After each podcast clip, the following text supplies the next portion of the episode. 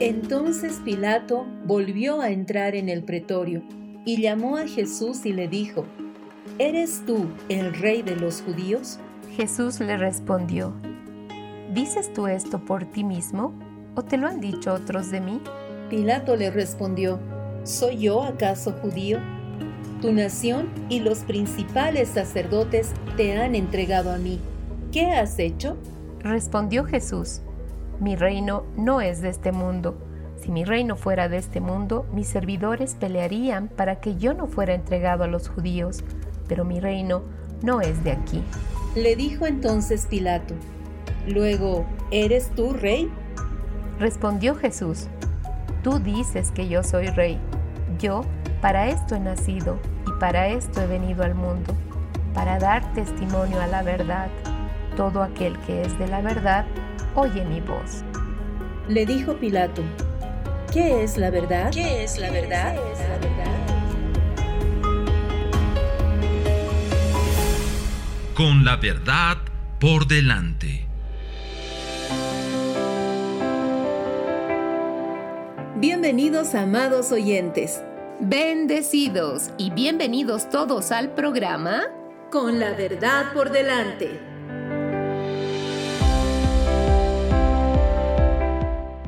里 qué lindo tiempo estamos viviendo. Es verdad, Norca, y junto con un equipo precioso de la CCA estaremos compartiendo muchos sectores que el Señor nos ha entregado en esta semana. Recordemos que en el programa anterior hablamos sobre el primer mandamiento. No tendrás dioses ajenos delante de mí y aclaramos que otros dioses pueden ser personas, actitudes e incluso las cosas que nos deleitan fuera de Dios. Y hoy compartiremos sobre el segundo mandamiento. No te harás imagen ni semejanza alguna de lo que está arriba en el cielo ni abajo en la tierra, ni en las aguas debajo de la tierra. El corazón del hombre busca una imagen superior ante la cual postrarse, a la cual seguir, y la mente caída nos hace tener la necesidad de ver, palpar aún lo que es invisible. Por eso nos cuesta tanto experimentar la vivencia en el espíritu. Es verdad, Norca, y a medida que vamos creciendo, perdemos la capacidad de oír y buscamos más el ver para creer. Por eso es importante escuchar lo que Dios dice.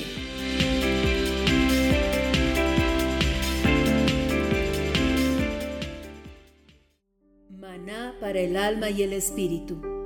Un tiempo de reflexión con asuntos de la vida diaria cotidiana para vivir la verdad de una manera práctica.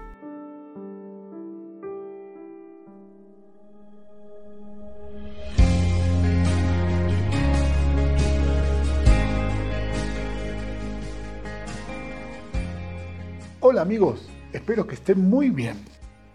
Hoy en Maná para el alma y el espíritu vamos a compartir el tema Hablando como el Padre. Mi nombre es Walter Greco y disfrutemos juntos de este tiempo. Hablando como el Padre. Cuando vinimos a vivir a La Paz, Bolivia, mi hijo tenía seis años y era muy gracioso oírlo hablar, porque en casa hablaba como un niño con acento argentino, pero con sus amiguitos hablaba como un niño con acento boliviano.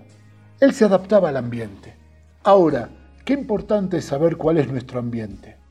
Nosotros somos gente que anhelamos vivir en la presencia del Padre todo el tiempo. Ese es nuestro ambiente. Y por ende tenemos que hablar como el Padre habla. Hay una palabra en hebreo que es muy poderosa, que es la palabra dabar. Dabar, según el diccionario Strong, significa aquello que se habla y se convierte en materia. Aclaro, no es pensamiento positivo, ni repetir como un lorito. El dabar es oír lo que el Padre está diciendo y soltarlo sobre la tierra. Somos puertas, no lo olviden. Jesús dijo que el Espíritu Santo va a hablar lo que oyere del Padre. Juan 16, 13. Quiero dar unos ejemplos para que se pueda entender. Cuando Abraham le dice a su siervo en Génesis 22.5, y dijo Abraham a sus mozos, quedad aquí con el asno, que yo y el muchacho iremos hasta allí y nos postraremos y volveremos a vosotros. En el versículo 8 dice, dijo Abraham, el mismo Elohim se proveerá el cordero para el holocausto, hijo mío, y encaminados juntamente los dos. En ese momento, cuando Abraham suelta esa palabra de que Dios se proveerá, se soltó el dabar. Y ese dabar hizo que apareciera el carnero trabado en los arbustos.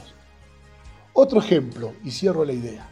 Lucas 5.4 dice, cuando cesó de hablar, dijo a Simón, boga hacia lo hondo y echad abajo vuestras redes para una captura. Pero respondiendo Simón dijo, Maestro, bregamos durante toda la noche y nada pescamos, pero en tu palabra echaré las redes. Ahí se soltó el dabar y los peces empezaron a aparecer. ¿Lo podés ver? Si hablas lo que el Padre habla, sueltas el dabar de Dios y las cosas empiezan a suceder. No es magia, es el reino en medio nuestro. Amén. Seguimos un poco más. Romanos 4:16 dice, por eso es por fe, para que sea por gracia, a fin de que sea firme para toda la descendencia, no solo para los que son de la ley, sino también para los que son de la fe de Abraham, el cual es Padre de todos nosotros. Y como está escrito, te he puesto Padre de muchas naciones, delante de Dios, a quien creyó que da vida a los muertos y que llama las cosas que no son como que son. Es tiempo de vivir lo que leímos por años. No te detengas. Dios nos ayuda. Cristo mora dentro y quiere hallar salida a través de vos. Amén.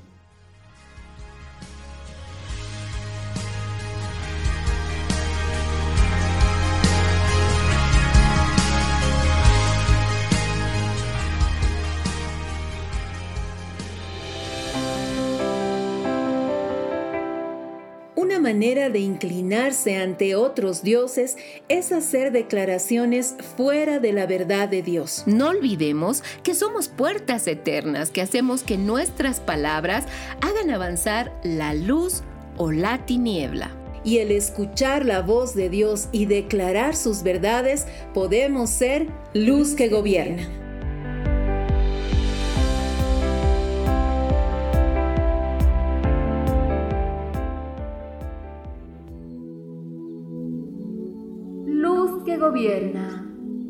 Porque el profundo anhelo de la creación espera ansiosamente la revelación de los hijos de Dios. Sean bienvenidos.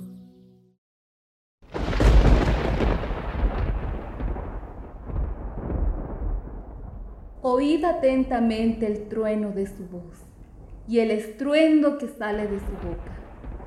Suelta por debajo de todos los cielos sus relámpagos que alcanzan hasta los extremos del orbe. Tras ellos ruge su voz, atruena con voz majestuosa, y una vez oída su voz, no los detiene. Dios truena con voz maravillosa y hace proezas que no podemos comprender. Job 37, 2 al 5.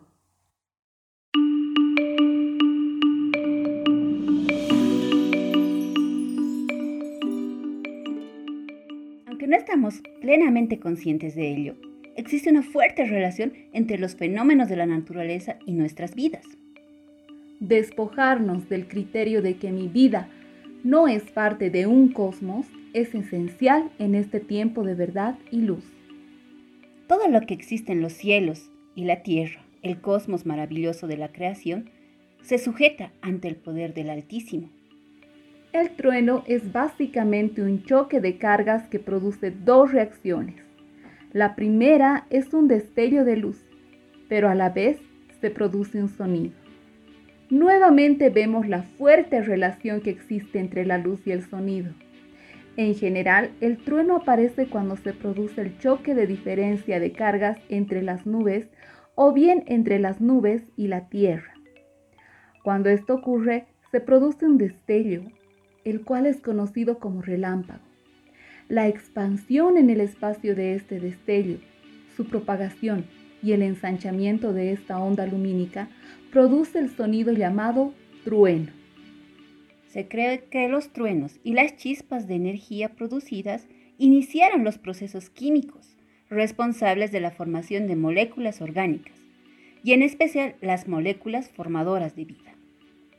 El aire alrededor del canal de la descarga eléctrica atmosférica puede alcanzar temperaturas cercanas a los 30.000 grados centígrados, aproximadamente cinco veces más caliente que la superficie del Sol.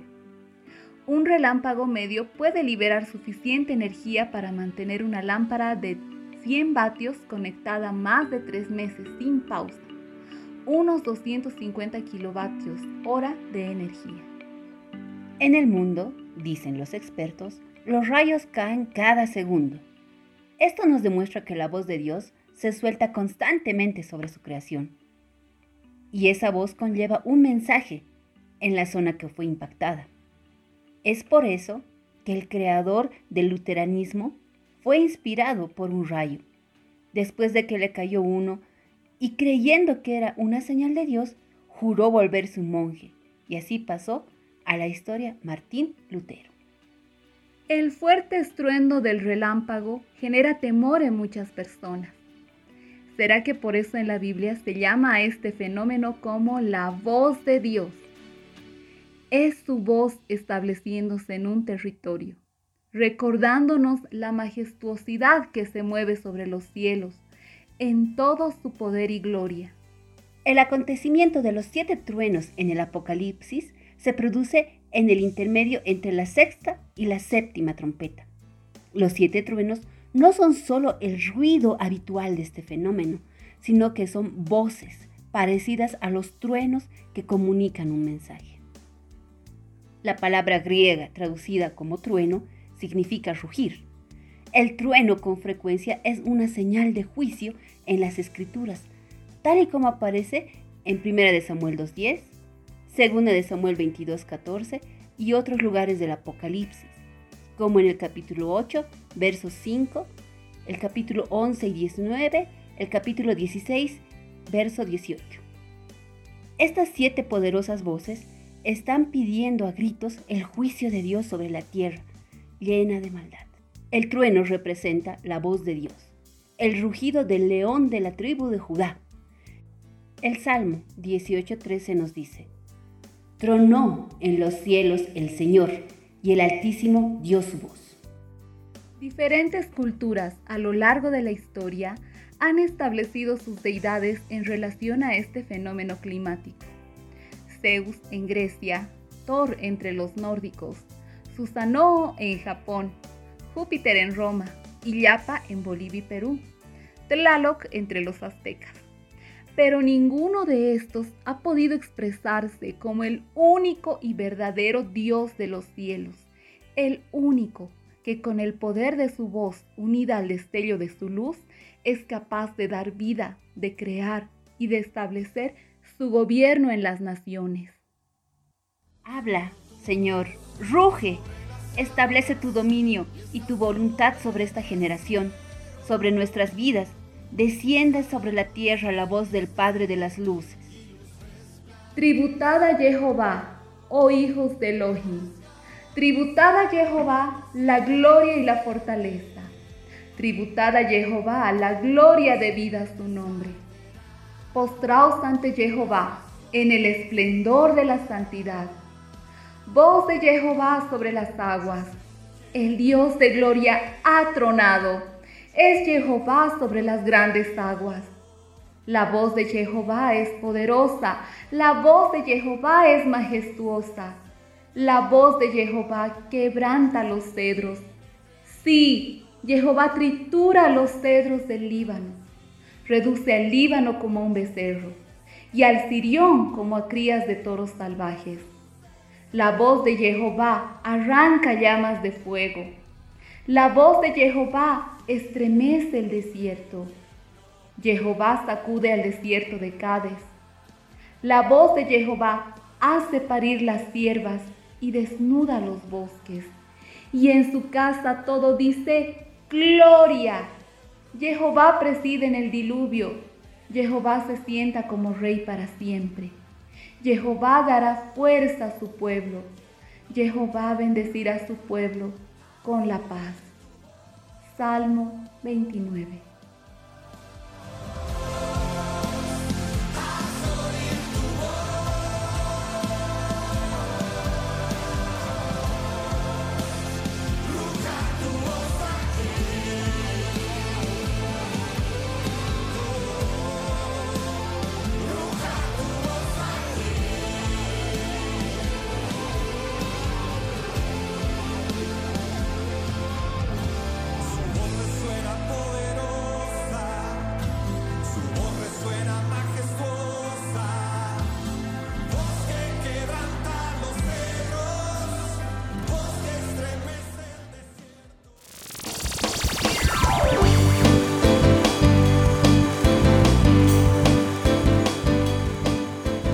Estás en sintonía de Querigma Radio. Querigma Radio. Extendiendo el mensaje del reino de Dios a todas las naciones de la tierra. A todas las naciones de la tierra.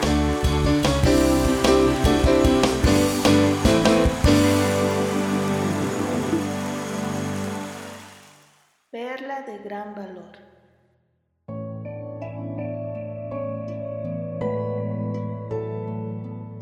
Una familia que tiene lo necesario para el diario vivir ve el amor del Padre al ver la multiplicación que sucede en casa. El leño del fogón para cocinar, que era muy poco, de pronto no se acaba.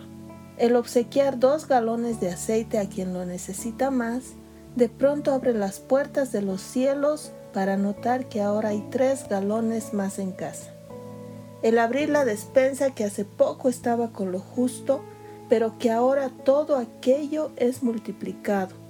No solo hace que la familia quede sorprendida, sino que juntos, en agradecimiento al Padre, pueden en generosidad seguir dando a quien lo necesita, exaltando el nombre del amado y afirmándose más en la palabra que dice. El Padre Celestial conoce todas sus necesidades Busquen el reino de Dios por encima de todo lo demás y lleven una vida justa, y Él les dará todo lo que necesiten. Miren los pájaros, no plantan ni cosechan ni guardan comida en graneros, porque el Padre Celestial los alimenta. ¿Y no son ustedes para Él mucho más valiosos que ellos? Mateo capítulo 6, verso 26 nueva traducción viviente. Este es un buen día. Cuánto agradecimiento rebosa de nuestro corazón, Padre amado.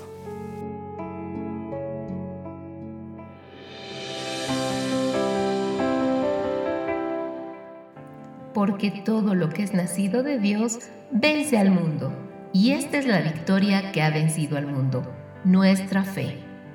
Recuerda que estás en el programa con la verdad por delante.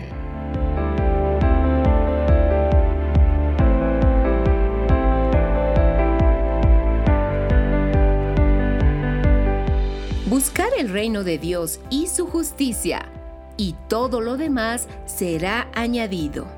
Cuando nos unimos a la voz de Dios, tenemos nuestra seguridad en Él en sus promesas y en sus declaraciones y no necesitamos ninguna imagen para saber que Dios está con nosotros.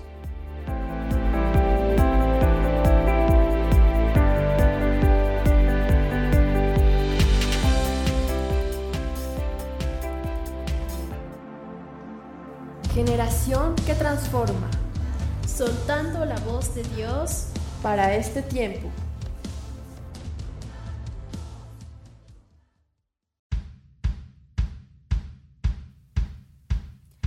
Saludos a todos los oyentes. Les damos la bienvenida al sector Generación que Transforma. Hola Ani. Hola Sarita y bienvenidos a todos. Hoy tenemos un tema muy especial para compartir con todos ustedes. Eh, bueno, creo que en estas semanas hubo mucha revelación, ¿no? Y se abrió un tiempo para escuchar al Espíritu Santo de otra manera. Sí, justo después de la Pascua, en lo personal, hubieron situaciones en las que sí o sí tuve que escuchar a Dios y tuve que enfocarme más en él.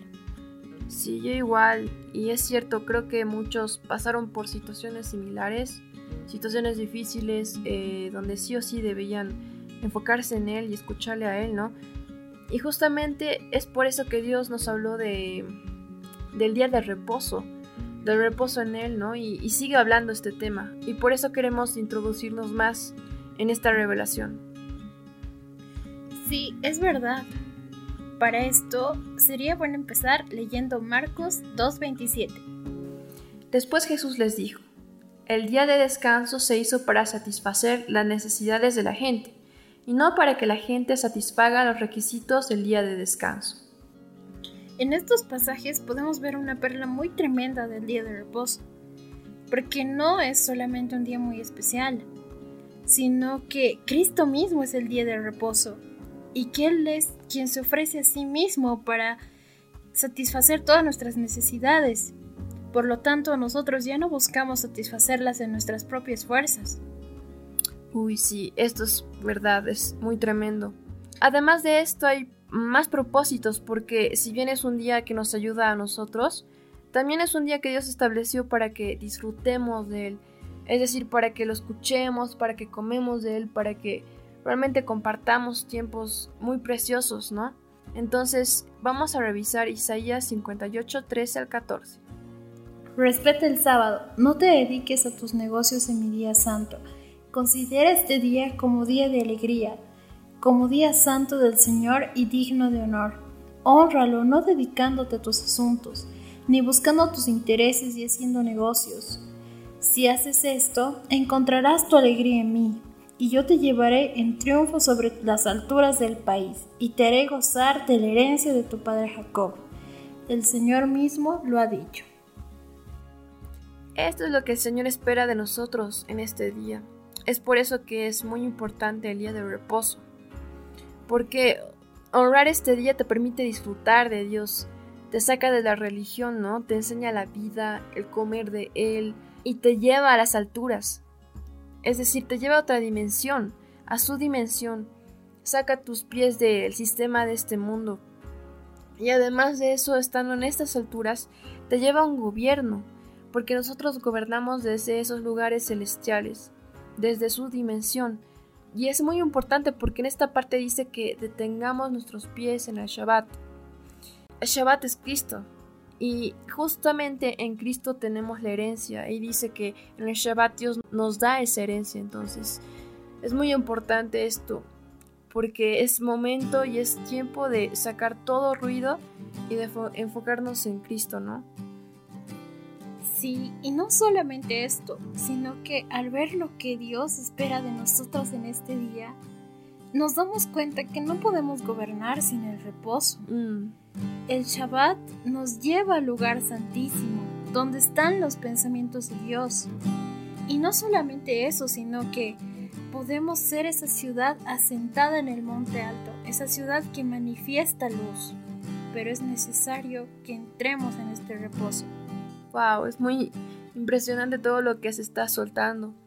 Entonces es esencial honrar a Dios en el día de sábado. Pero también creo que en este tiempo Dios siempre nos está hablando sobre el enfoque, sobre el enfoque en Él, ¿no? Y mm, también el escuchar solamente su voz.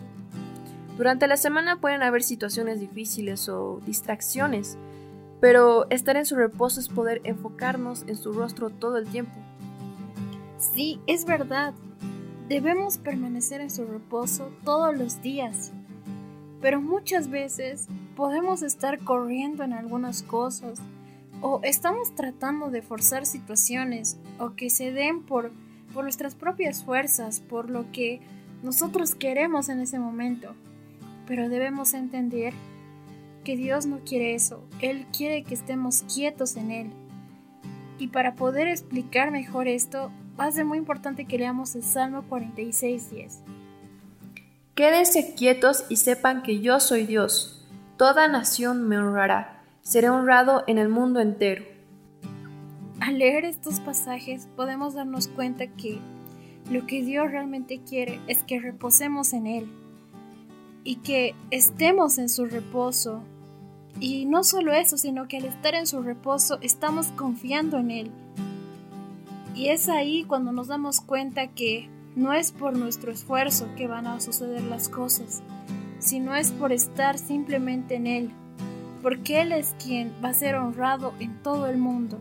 Wow, es, sí es una perla muy preciosa esto de que eh, nosotros debemos confiar en Él, que cuando todo lo que somos está en Él, o sea, hasta nuestras fuerzas, todas las cosas eh, son consagradas a Él, entonces si nosotros consagramos esto, Dios va a obrar y Dios está obrando, entonces no es con nuestras fuerzas.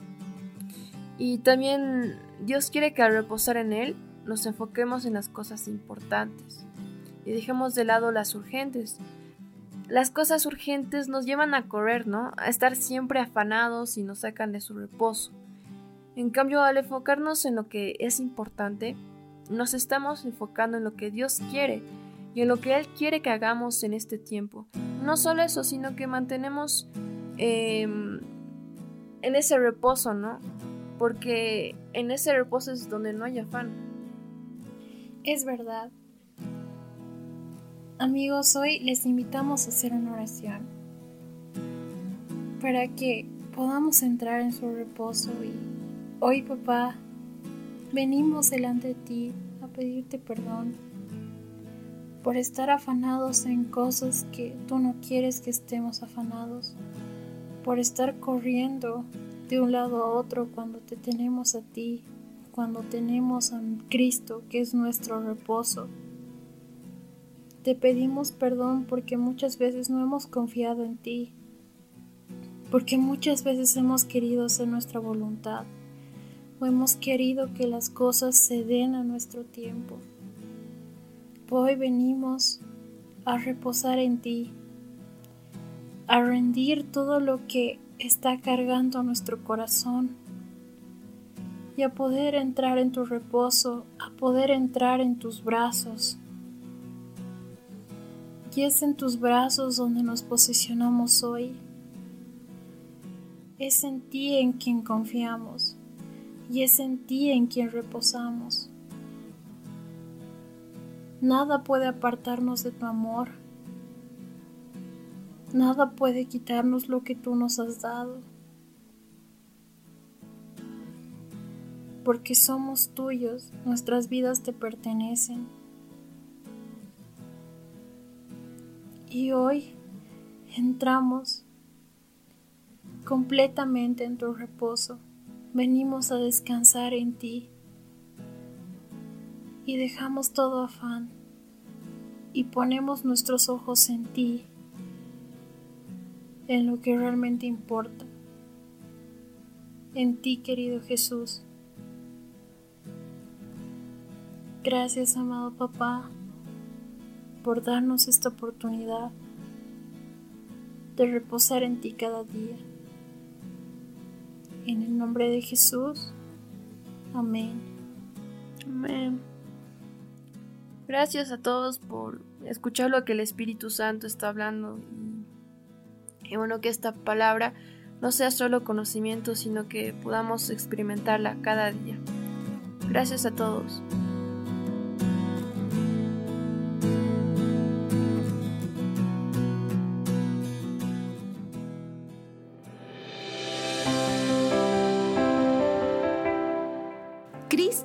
es nuestro reposo. Este es un tiempo en que debemos estar conscientes de que habitamos en Cristo y es ahí donde encontramos consuelo para nuestra alma, fortaleza para nuestro espíritu y vigor para nuestro cuerpo. Qué tremenda declaración, Norca. Y antes de hacernos imágenes en el cielo, en la tierra o en el mar, es mejor sumergirnos en las aguas del Espíritu para así conocer las profundidades del Padre.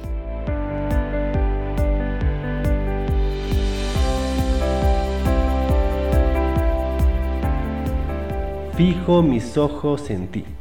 Contemplar significa poner atención con los sentidos de forma tranquila y generalmente con agrado a alguna cosa, un objeto o una persona, como por ejemplo, contemplar una pintura que nos gusta mucho, o contemplar un bello atardecer o escuchar con atención una melodía. Contemplar es más que mirar, es disfrutar. El rey David se esforzaba por contemplar al Señor, como se declara en el Salmo 27, versículo 4. Una cosa he pedido a Jehová, esta buscaré, que esté yo en la casa de Jehová todos los días de mi vida, para contemplar la hermosura de Jehová e inquirir en su templo. También en Lucas se hace referencia el poder disfrutar del Señor. Lucas capítulo 10, versículos del 38 al 42. Mientras ellos iban de camino, entró en cierta aldea y una mujer de nombre Marta lo hospedó. Y ésta tenía una hermana llamada María, la cual, sentada a los pies del Señor, oía su palabra. Pero Marta, muy atareada, con muchos quehaceres, acercándose dijo, Señor, ¿no te importa que mi hermana me deje sola para servir? Dile pues que me ayude. Pero el Señor respondió y le dijo, Marta, Marta, afanada y molesta estás por muchas cosas, pero solo una es necesaria, y María escogió la buena parte, la cual no le será quitada. Amigos, busquemos que los tiempos que tenemos con el Señor sean de un disfrutar de su presencia.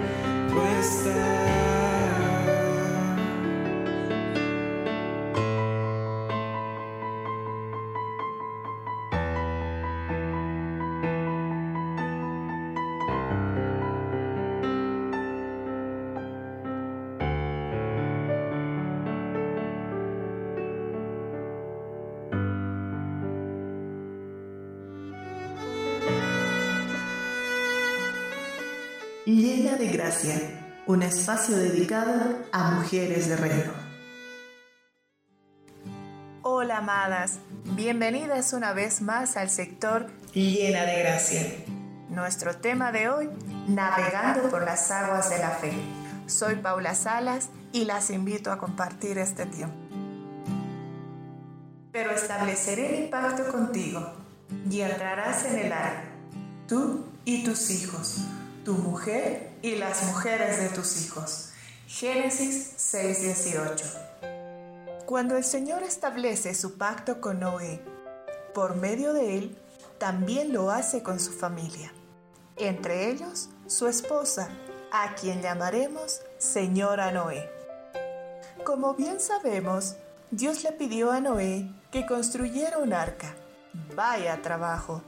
A medida que él avanzaba en obediencia, imagino que la señora Noé, como toda mujer sabia, quiso apoyar a su esposo. ¿Cómo creen que podía hacerlo? Orar. Ella podía orar por su esposo, para que su propósito sea cumplido. Alentar. Ella podía animar a Noé en su trabajo, dándole palabras de fe que ayuden a fortalecer su espíritu y su corazón. Creer. Quizás la señora Noé tenía muchas preguntas sobre el diluvio, el arca, los animales y todo eso. Pero ella escogió creer en lo que Dios dijo que haría. Recuerda, sin fe es imposible agradar a Dios. Ayudar. Ella podía ayudar a juntar alimento que necesitarían para su travesía de fe y obediencia. Perseverar. Ella por fe podía seguir las instrucciones de su esposo durante los 120 años que tomó construir el arca, hasta entrar en ella, pasar los 40 días y 40 noches de hasta ver la promesa de Dios cumplida. Una forma de colaborar con el reino es siendo una mujer de fe que ora persistentemente hasta ver lo que Dios dijo que haría con su esposo y su familia, así como la señora Noé, siendo una mujer llena de gracia que navega por las aguas de la fe.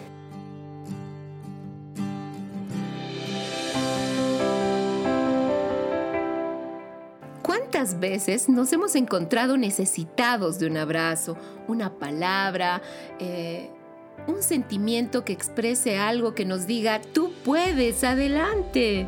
Y tristemente esa necesidad nos ha llevado a buscar una imagen que distorsiona cómo vemos a Dios.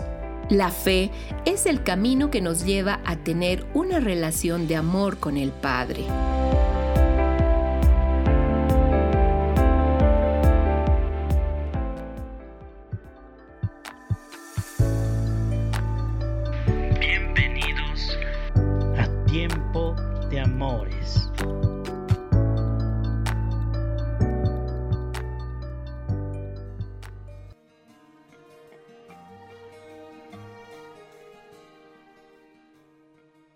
Bendiciones y bienvenidos a su sector Tiempo de Amores. Estamos una vez más transmitiendo desde casa de José el amor de Cristo. Mi nombre es Valeria y estoy con mi mamá. Hola amados, soy Brenda y hoy vamos a leer Mateo capítulo 8. Amén. Solo su toque de amor puede cambiar tu realidad. Mateo 8.1 dice, Cuando descendió del monte, lo siguieron grandes multitudes. Y he aquí se le acercó un leproso y se postró ante él, diciendo, Señor, si quieres, puedes limpiarme. Y extendiendo la mano lo tocó diciendo, Quiero, sé limpio. Y al instante fue limpiada su lepra. Hoy queremos compartir una historia de, de restauración, un encuentro con el dador de la vida, con el Señor de las oportunidades, el que no desecha al humilde de corazón y sana al espíritu quebrantado. ¿Cómo estaría este hombre, no Valeria? Cierto, ¿cómo estaría? Una persona con lepra en esa época era como... era prácticamente lo peor que le podía pasar a una persona. Te tenían que aislar y no podías hacer contacto con tu familia ni con tus seres queridos. Estabas muy solo si tenías lepra. Y en este pasaje podemos ver cómo Jesús estaba predicando, enseñando en un monte, junto a sus discípulos y muchas personas que lo seguían. Y este hombre, por circunstancias de la vida, quedó leproso. En esta época era quedar leproso, era quedar solo, ¿no? Aislado. Cierto. Este, este pasaje no nos da más detalles sobre este hombre. No sabemos ni siquiera cómo se llama. La Biblia solo menciona que tenía lepra. Y es inevitable hacer la comparación, ¿no? ¿Ma? Sobre el tiempo del coronavirus y el tiempo de la lepra. Es como dos enfermedades muy graves, muy conocidas porque marcaron ciertas etapas de la vida, ciertas eras de la historia de la vida. Y antes la lepra era, como mencionaba antes, muy peligrosa y muy contagiosa. No te podías acercar a una persona con lepra. Y podemos ver que en la actualidad del coronavirus o este, esta pandemia, este virus, es prácticamente parecido porque no te puedes acercar a una persona así. Te puedes contagiar, es muy fácil que te contagies. Las personas huían de, esta, de este tipo de personas que tenían esta enfermedad. Entonces Vale una persona rechazada, realmente olvidada, separada de todo, de toda, de toda socialización con cualquier persona, incluso los animales yo creo que no podían acercarse a él, realmente bastante tremendo. Y bueno, también Jesús después de predicar todo el día ante una multitud, ¿no? Baja del monte y seguramente él estaba cansado, con hambre, con ganas de ir a comer y después, de, después dormir, ¿no? Con sus amados discípulos. Pero abajo lo esperaba el leproso, sin nombre conocido, y se animó a acercarse, aunque podía morir apedreado por su condición. Es verdad. Este hombre mostró disposición. Este hombre mostró disposición porque no solamente se quedó esperando a Jesús, yo me, me imagino que este hombre escuchó del Mesías, escuchó de alguien que sanaba y fue a buscarlo. Pienso que este hombre no se quedó estático ni, ni se deprimió, él fue a buscar al Mesías. y lo encontró, porque el que busca encuentra. Y él lo encontró debajo del monte, esperándolo bajo el monte. Qué tremendo. Este dicho que le dice realmente a, Jesús, le dice, si, si quieres, puedes. Jesús es el único que quiere y puede. hay circunstancias difíciles. Tenemos que, bueno, tomar una decisión, dar un paso, un paso de fe, un pequeño paso, ¿no?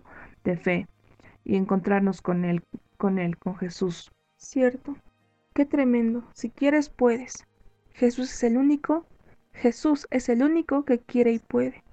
Entonces Jesús va y lo toca. Es tremendo porque de muchos, muchos años este leproso nunca había hecho contacto físico con nadie. No había tenido un gesto de cariño ni con su familia, ni con sus amigos, ni con nada. Y Jesús sin miedo se levanta, le dice, sí, quiero sanarte, y lo limpia, de un solo toque. Jesús lo toca, qué tremendo, lo, lo podemos ver.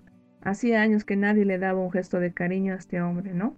Y Jesús lo toca y sale de él el fluir de amor que trae una sanidad tripartita, que sana el espíritu, el cuerpo y el alma del ex, ex leproso. Entonces adoramos al Señor, realmente aleluya. No podemos dejar de adorar imaginándonos las lágrimas de esta persona que seguramente se quebrantó al sentirse sano, sano y limpio, porque la, enfermedad de la lepra es una enfermedad que realmente te, llena de, de marcas y, bueno, de sentirte sucio, ¿no? De sentirte realmente apartado totalmente de, lo normal, ¿no? Entonces, eh, Jesús le dice que vaya a, a continuar su sanidad, ¿no? Eh, su sanidad fue su toque de él, es ser limpio, limpio de, esta, escarcha que tenía en su cuerpo. Y terminando todo eso, le dice en el versículo 4 que puede continuar el ritual religioso, que, era eh, pues presentarse delante de los sacerdotes, ¿no? Y dar testimonio de lo que había pasado. Qué tremendo. Jesús hace algo que rompe todo protocolo de salubridad. Él rompe todo protocolo de bioseguridad, todo protocolo para un rabino. Y ahí se cumple lo que el apóstol Pablo dice, el amor lo cree todo. Y ahora queremos invitarlos a los que están escuchando, amigo, amiga, la persona que está escuchando esto, si tú reconoces que estás enfermo, de alguna forma, no vamos a separar la enfermedad de, espiritual, la enfermedad en el alma, la enfermedad en el cuerpo, porque al final la enfermedad es enfermedad y el único que puede sanar es Cristo. El único que puede darte ese toque que va a cambiar tu realidad es Cristo. Así que debemos presentarnos con un corazón dispuesto y permanecer y, e ir a, su encuentro, no quedarnos estáticos y pensar que, que algún día todo pasará porque no es así. Tenemos que dar ese salto de fe, ese paso de fe, permanecer y buscar a Cristo con un corazón dispuesto porque solamente un toque, una mirada suya puede limpiarnos completamente todo. Sí, y le hablamos a, las amigas, hermanas, que tal vez se sienten, em, tal vez han pasado alguna situación en su vida que les ha dejado una marca en el cuerpo, que se sienten tal vez eh, sucias, ¿no? Eh, y, y bueno, les decimos a ellas que con un pequeño toque de Cristo, de Jesús, pueden quedar limpias, limpias y como dice la palabra, si nuestro pecado es rojo como el carnesí pues, y le pedimos perdón, nos encontramos con Él, nuestro pecado va a ser blanco, Él va a hacer que sea blanco y limpio como la nieve.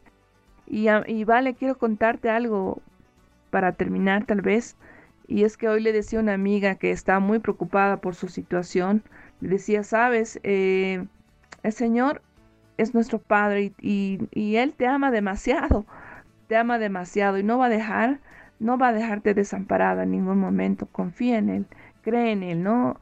Y debemos eh, tomar ese paso de fe en nuestro corazón, creerle, esperar en Él con confianza y con esperanza, ¿no? No dejar eh, que las circunstancias pues ahoguen, ahoguen a nuestro corazón que está diseñado para encontrarnos con Cristo cada momento. Amén, gloria a Dios. Él anhela cubrir tu necesidad. Él quiere hacerte una nueva persona. y Él quiere que lo conozcas, que lo experimentes, porque este es el tiempo, este es el tiempo de amores, y Cristo es el amor encarnado. Así es. Bendiciones, amados. Bendiciones. Esta fue la sección Tiempo de Amores.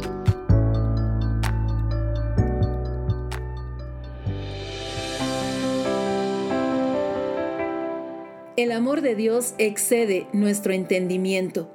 Él hace más de lo que imaginamos y está tan cerca de nosotros que podemos sentir su presencia y su amor a diario. Y no necesitamos de imagen alguna porque podemos sentir su amor, su abrazo, su presencia.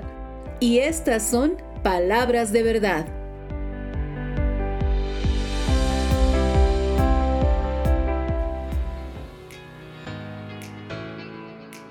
Desde Casa de José a las Naciones, este es el sector Palabras de Verdad. Mi nombre es Oscar y junto a Dante estaremos compartiendo este espacio para conocer algunas palabras que son muy importantes.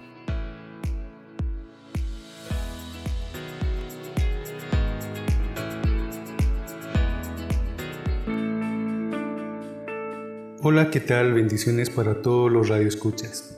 Soy Oscar y estaremos hablando sobre la palabra hebrea M, Recordemos lo compartido en los anteriores programas.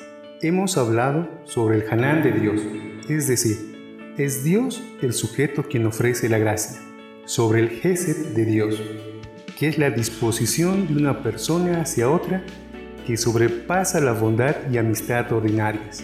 Hoy estaremos compartiendo un tercer término, la palabra hebrea emet, que quiere decir estabilidad, confiabilidad, seguridad, seguro, rectamente y verdadero. Esta palabra va unida al Haná y al Gesed de Jehová. Emet es la disposición de Dios de guardar su palabra y de ser verdadero. En él encontramos estabilidad, encontramos seguridad. El Salmo 138.2 dice, Me postraré hacia tu santuario y daré gracias a tu nombre por tu misericordia y tu emet, porque engrandeciste tu palabra conforme a tu nombre. Muchas veces nosotros nos equivocamos en dar testimonio de Cristo a aquellos que no conocen de Él. Sin embargo, cuando buscamos con honestidad el arrepentimiento, Él es fiel para guardarnos, para darnos su emet para darnos su estabilidad, quitar todo temor, todo miedo. Él nos da seguridad y nos muestra sus caminos que son rectos y verdaderos. Isaías 41:3 dice, Tú, a quien tomé de los confines de la tierra y te llamé de sus extremos, a quien dije, tú eres mi siervo, te escogí y no te deseché. No temas, porque yo estoy contigo. No desmayes, porque yo soy tu Dios. Te fortaleceré y siempre te ayudaré. Sí, yo te sostendré con mi diestra victoriosa. Es a través de Cristo que tenemos seguridad y estabilidad. Bendiciones, amados. Hi, my dear friends. I am Dante. The word Emet is composed of three Hebrew letters the Aleph, the Mem, and the Tap. The Aleph and Tap are respectively the first and last letters of the Hebrew alphabet. The Mem, on the other hand, is between the four letters in the center of the alphabet, and it is a letter that is related to water. Main is the Hebrew word of water. In fact, our letter M bears a strong resemblance to the letter Mem in ancient Hebrew, assimilating to waves of water. Because of this, Mem is associated with flow. Unifying all these, we observe the image that the truth emet includes the beginning flowing to the end. Many do not know that the word emet is also related to the root of the verb amam, which is where the famous word amen comes from, with which we seal our prayers. Because of this, emet is not necessarily translated into Spanish as always true. You will also find it as a firmness, stability, faithfulness, and probity, integrity, to name just a few. La palabra M está compuesta por tres letras hebreas, la Aleph, la Mem y la Tab. La Aleph y la Tab son respectivamente la primera y la última letra del alfabeto hebreo. La Mem, por el otro lado, está entre las cuatro letras del centro del alfabeto y es una letra que está relacionada con el agua. Mem es la palabra hebrea para agua. De hecho, nuestra letra M tiene un gran parecido con la letra Mem en el hebreo antiguo, asimilándose a olas de agua. Debido a esto, la Mem se asocia con el fluir. Unificando todo esto, observamos la imagen de que la verdad, Emet, incluye el comienzo, fluyendo hasta el final. Muchos no saben que la palabra Emet está relacionada también con la raíz del verbo Amán, que es de donde proviene la famosa palabra Amén, con la cual sellamos nuestras oraciones. Debido a esto, Emet no es traducida al español siempre como verdad. También se le encontrará como firmeza, estabilidad, fidelidad y probidad, integridad, por nombrar solo algunas.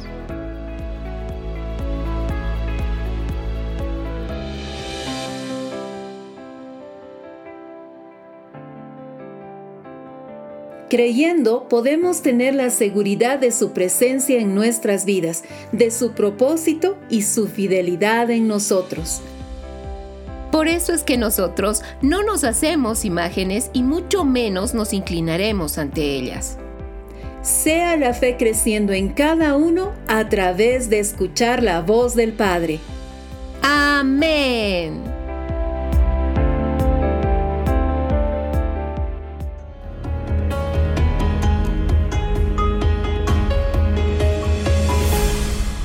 La verdad por delante.